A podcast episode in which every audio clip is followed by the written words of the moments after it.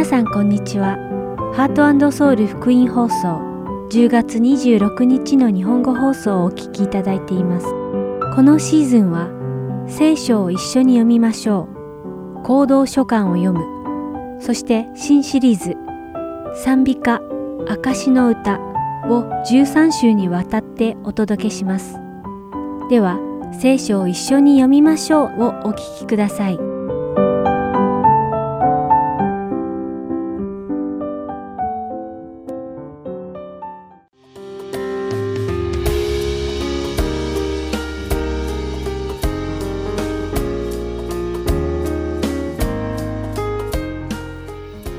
こんにちは。聖書を一緒に読みましょうのお時間です。お相手はダイヤモンド優子がお送りいたします。信玄の御言葉は私たちを正しくしてくれる知恵と戒めを含んでいます。両親は愛する我が子を諌めます。なぜなら親は自分の子が正しい道に行くことを願うからです。神様もやはり同じく神様の子供たちが正しい道に行くことを願っておられるからです。ところが、実際に誰かに戒められるのはあまり気持ちのいいことではありません。おそらく戒めを聞くのが好きだという人はあまりないでしょう。皆さんはいかがですか？もし誰かがあなたのしていることが間違っていると指摘して、それを正すように小言を言ったり、戒めてきたらどのように感じますか？たとえ自分が間違っているとしても、自分の間違いを人に戒められて気持ちがいい人はいないと思います。それどころか、戒められると怒ったり、気分を害したりする人がほとんどではないでしょうか。あるいは、どうして自分が間違ってしまったかを、あれこれ言い訳するのではないでしょうか。しかし、私たちが神様の戒めは知恵の御言葉であり、私たちを罪から義の道へと導いてくださる神様の助言の声であると悟るなら、私たちは謙虚にその神様の助言を聞き入れて、自分の生活に取り入れるのではないでしょうか。実は、神様の戒めに対しての私たちの反応は、私たちがどんな人間であるかを知らせるバロメーターであることをご存知ですか？今日皆さんと一緒にお読みする信玄九章八節にはこのように書かれています。あざける者を責めるな。おそらく彼はあなたを憎むだろう。知恵のある者を責めよ。そうすれば彼はあなたを愛するだろう。これはつまりあざける人は戒める者を憎み、知恵がある人は戒める者を愛すると言っているのです。あなたはどうですか？あざける人でしょうか？それとも知恵のある人でしょうか？私たちの罪を正し、義の道へと導いてくださる神様の戒めを私たちが謙虚に聞き入れることができますよう、そして私たちが知恵のあるものとなり、私たちを戒めてくださる神様と、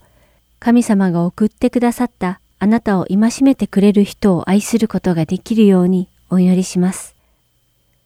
それでは、信玄第9章をお読みして、今日の一緒に聖書を読みましょう終わりたいと思います。知恵は自分の家を建て、七つの柱を据え、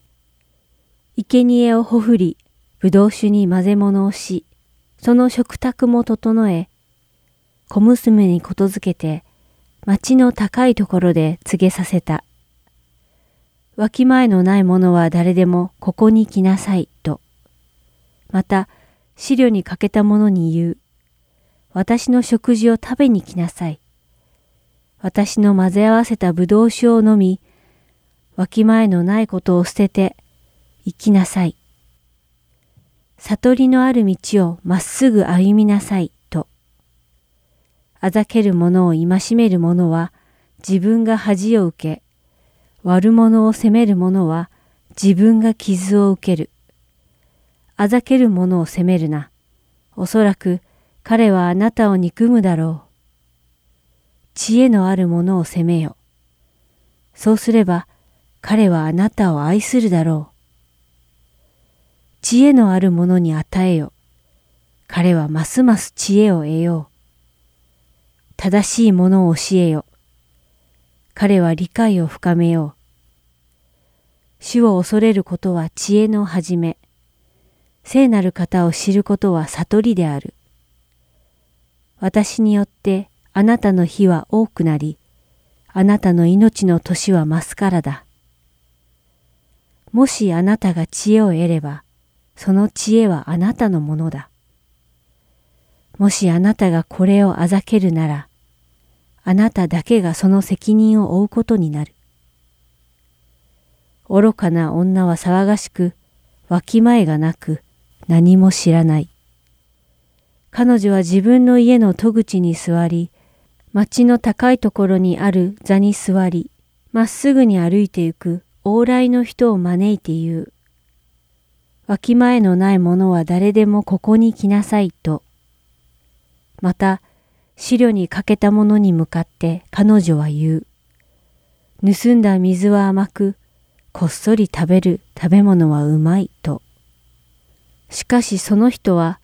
そこに死者の霊がいることを、彼女の客が黄泉の深みにいることを知らない。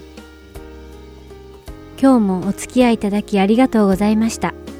それではまた来週お会いしましょう。お相手はダイヤモンド優子でした。さようなら。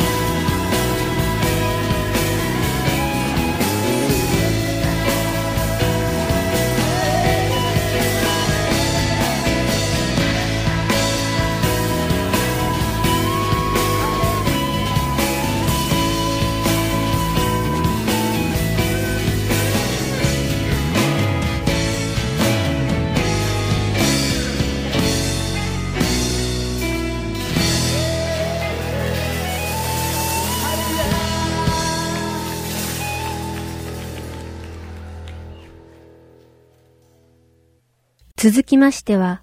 行動書簡を読むをお聞きください。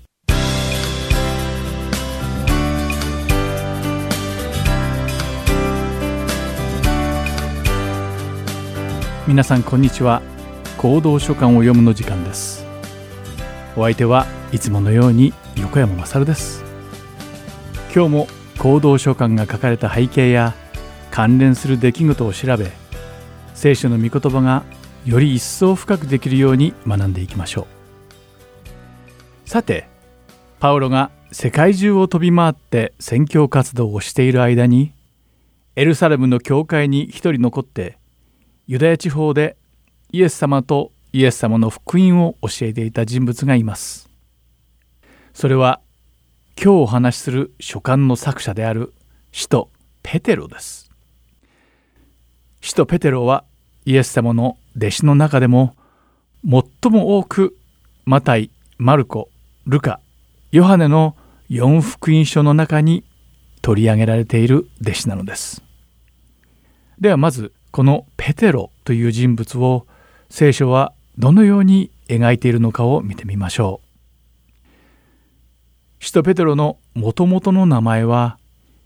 ギリシャ語でシモンと言いヘブル語ではシメオンでした。そして後にイエス様が彼の名前をギリシャ語のペテロ。そしてヘブル語ではケファ。またはケパに改名されたのです。その新しい名前はどちらも岩という意味でした。使徒ペテロは弟子たちを代表するスポークスマン的存在でした。そしてペテロはイエス様がよみがえって天に昇られた後かつて弟子だったユダの後釜を探すために奔走しました。また五巡節に起きた精霊降臨の時ペテロはエルサレム教会のリーダーになりました。精霊の道からによってこのペテロはエルサレムユダヤサマリアそして果てはカイザリアにおいてまで本当にたくさんの奇跡を起こし福音を力強く説いたのです。言い伝えによればヨハネの福音書の第21章18節に書かれた殉教の時までペテロは一生の間福音を説き続けたと言われています。イエス様はペテロが両手を広げて死ぬと予言されました。そしてそのお言葉通りにペテロが十字架にかけられて処刑されるという時彼は自分がイエス様と同じ死に方をするのを許せず逆さに貼り付けてくれと頼んだのです。ペテルとはなんと強い信仰そして壮絶な覚悟の持ち主だったのでしょう。えさて今度はなぜペテロの手紙第一が書かれたのかその理由について見ていきましょう。聖書学者たちはこのペテロの手紙第一が書かれたのはローマの大火が起きた西暦64年の7月前後ではないかと言っています。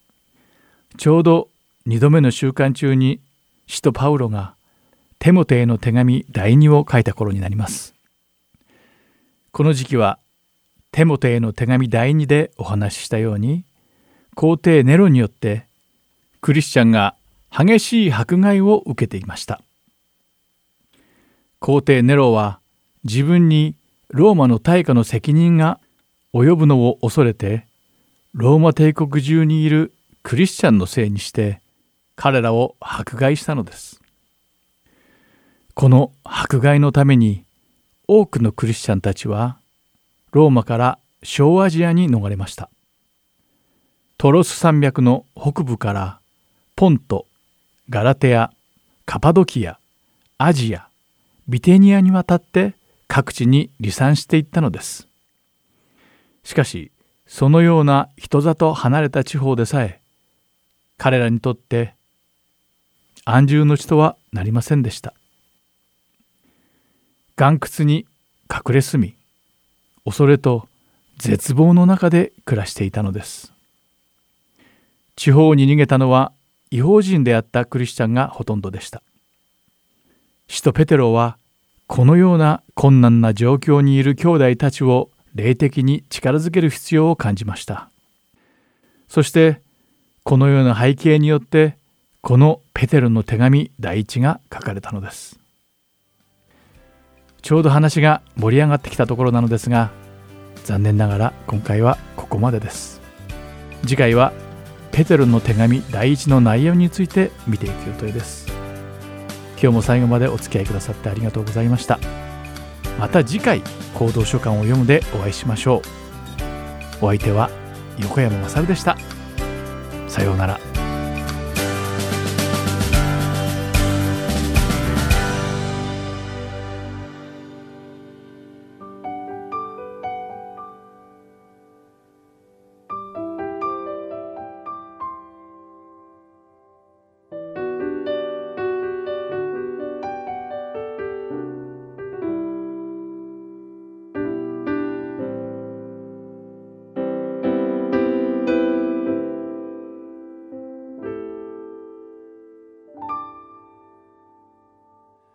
世の富も世での名も誇りもすべてを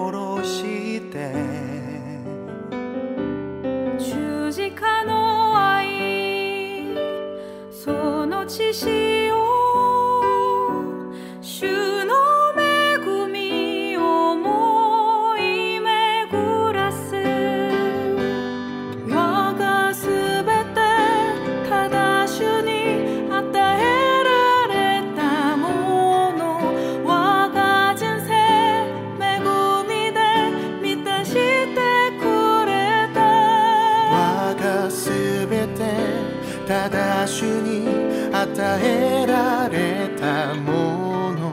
我が人生主の前今捧げます。主を歌う我が歩みの中で用いてください。主を褒めます。我が歩み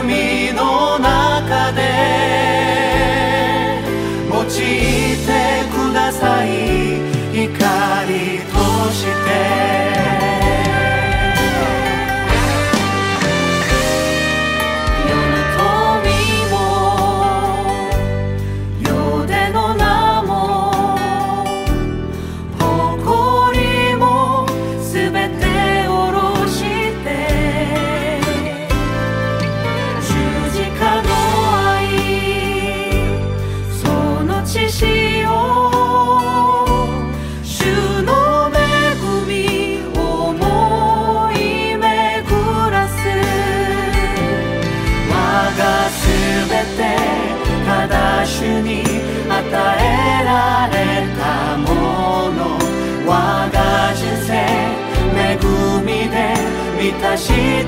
くれた。我がすべてただ主に与えられたもの。我が人生主の前今捧げ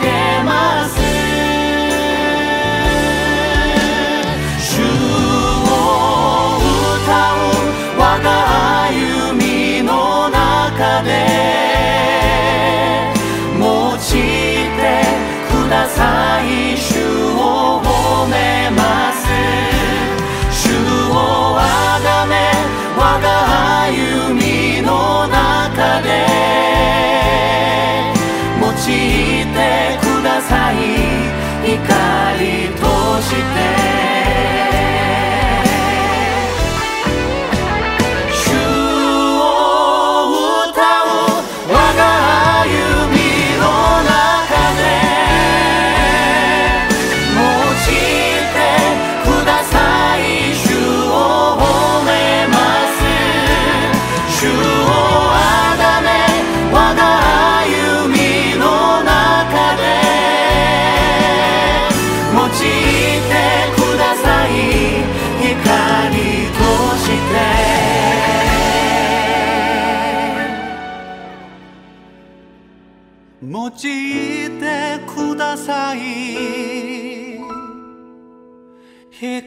光として。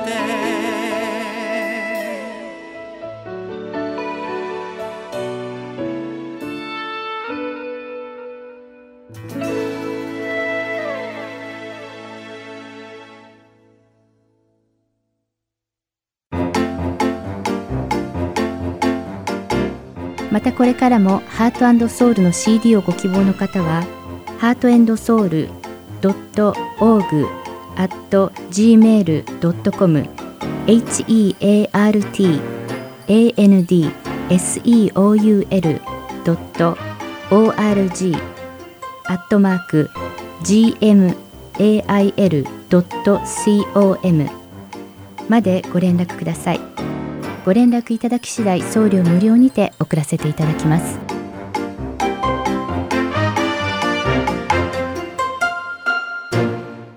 次は賛美歌証の歌をお聴きください。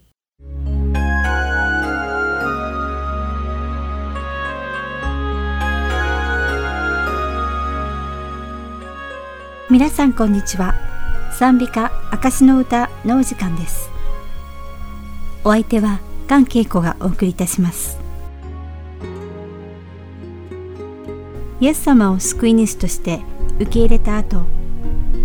救いの道を最後の瞬間まで心の限りを尽くし信仰を保ち続けるのは真の祝福ですしかし残念なことに私たちの多くは日々の暮らしの中で信仰の浮き沈みを経験しています私たちは神様の御言葉に従い、恵みの中で生きていると、生徒のような暮らしをするようになります。しかし逆に私たちは神様の御言葉に従わず罪を許していると、どんどん神様から離れていってしまい、まるで神様には全く属していないような暮らしをすることになります。今回ご紹介する賛美歌命の泉にを書いたロバート・ルビンソンはまさにそのような人生を歩んできました。ロバート・ルビンソンは1735年イギリスノーフォーク郡のスワフハムで生まれました。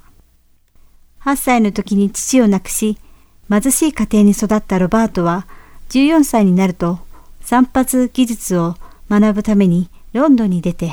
18歳の時に晴れて利用師となりました。しかし、貧しさのためか、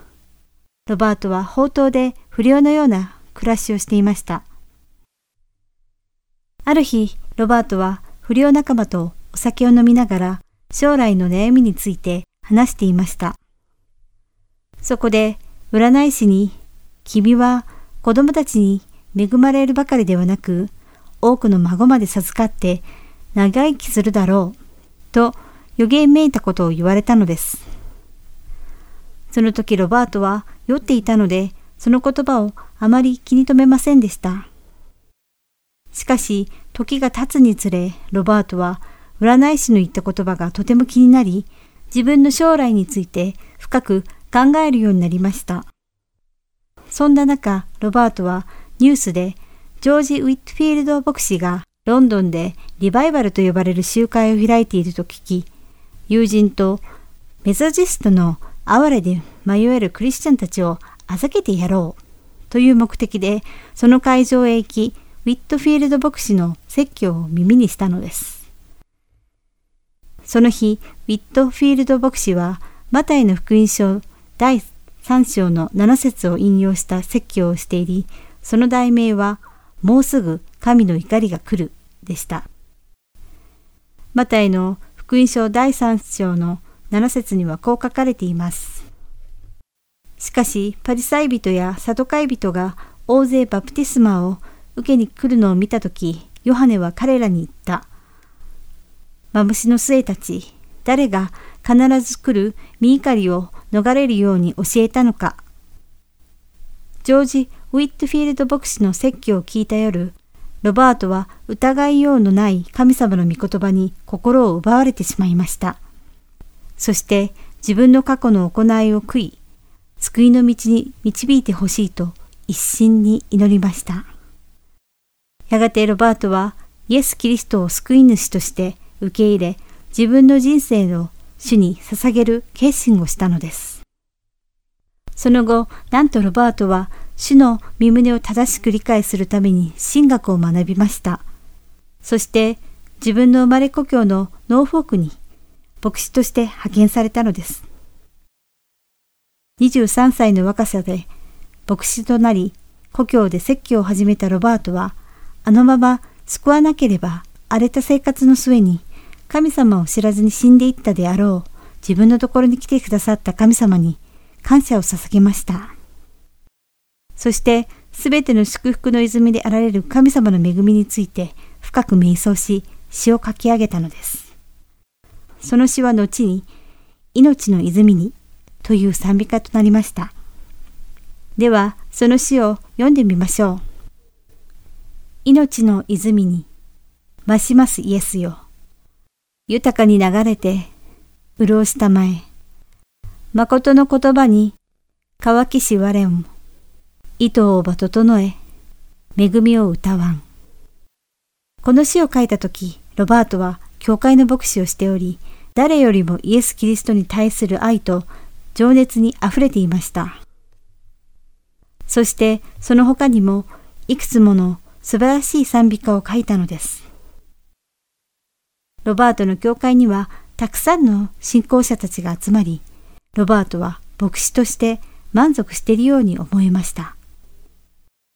しかし、時が経つにつれて、ロバートの情熱は薄れ、神様に対する愛も乾いたものになっていったのです。そんな自分が牧師として失格だと思い始めたロバートは、思い悩んだ末、宣教の道を諦めてしまいます。そして自暴自棄となった彼は、また乱れた生活を始めます。その荒れた暮らしぶりは、神様を信ずる前よりもさらにひどいもので、毎晩違う女性とお酒を飲んでは酔っ払っていました。そんな放蕩生活を続けていたある日、ロバートは自分が神様からあまりにも遠く離れすぎてしまっていることに気づき、このままでは二度と神様を見ることさえできないのではないかと悟ったのです。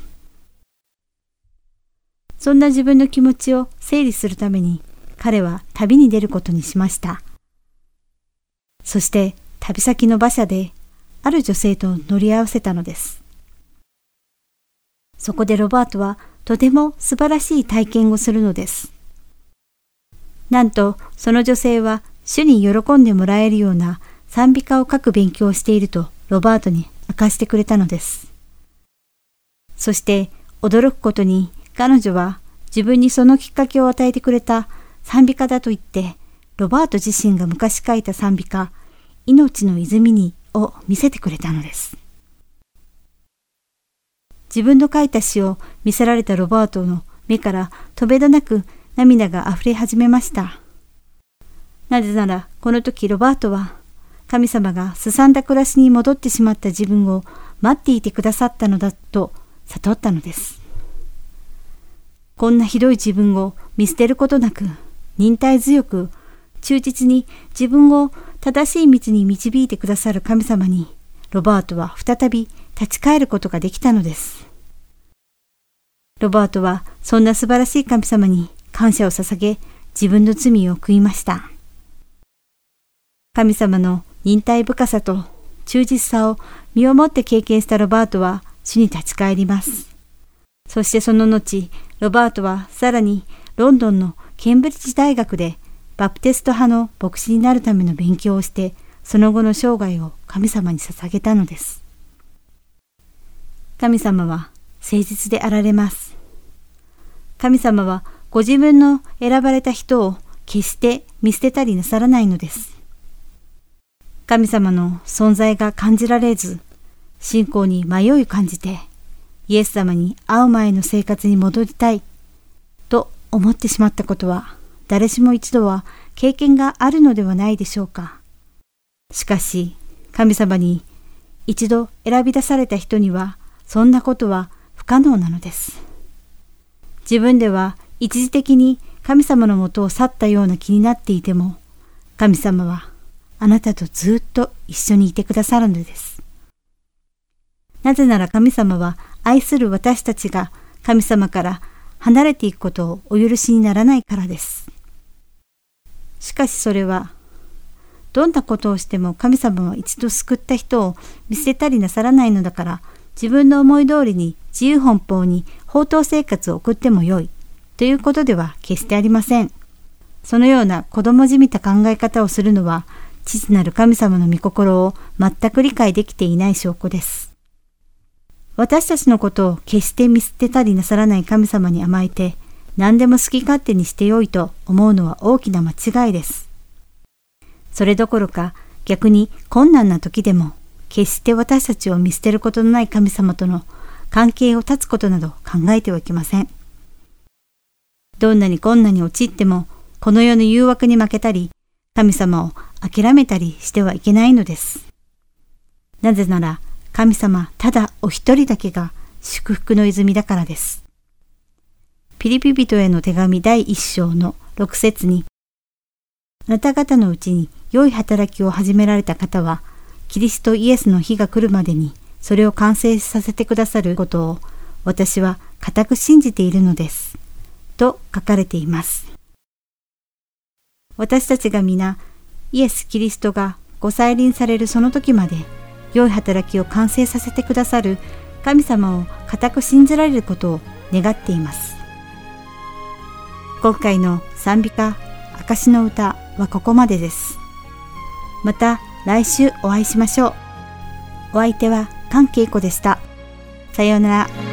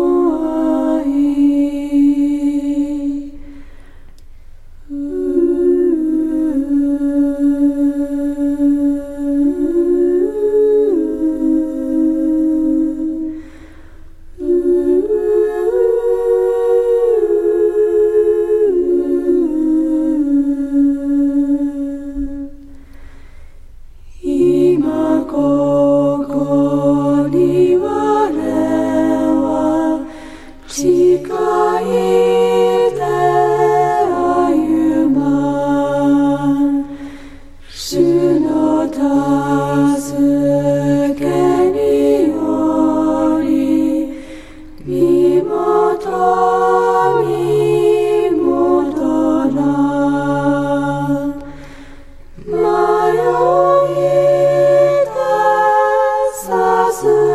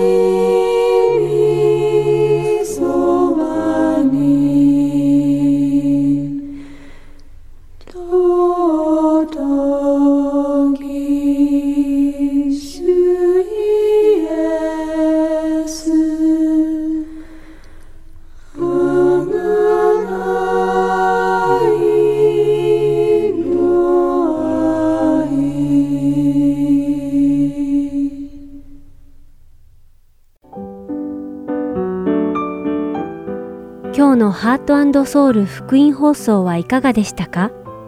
最後までお付き合いくださりありがとうございました。また来週お会いしましょう。